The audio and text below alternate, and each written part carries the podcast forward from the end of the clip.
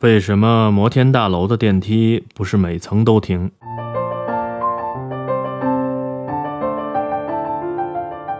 高层建筑的电梯大部分都是分区分段设置的，例如不同的电梯分别停靠高区、中区、低区，或分别停靠奇数层、偶数层，或直达某一楼层。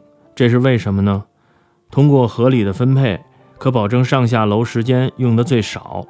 一栋五十层的高楼，如果电梯每层都停，每次停的时间为十五秒，则上下一次需要一千五百秒，相当于二十五分钟的时间。摩天大楼的电梯分区分段设置，可以保证安全、快捷地疏散人流物流。将建筑物在高度上分成几个区段，如低层段可采用低速电梯，高层段则采用高速电梯，只停靠高层区。这样既能减少可能停靠的站数，缩短往返的时间，也可以节约空间、设备和投资。乘坐电梯呢，应注意安全。首先应排队等候，不能插队或拥挤。禁止携带易燃易爆的危险品乘坐电梯。在电梯内不得左右摇晃和跳跃。发生故障时应保持镇静，及时求救，不要强行扒开电梯的门。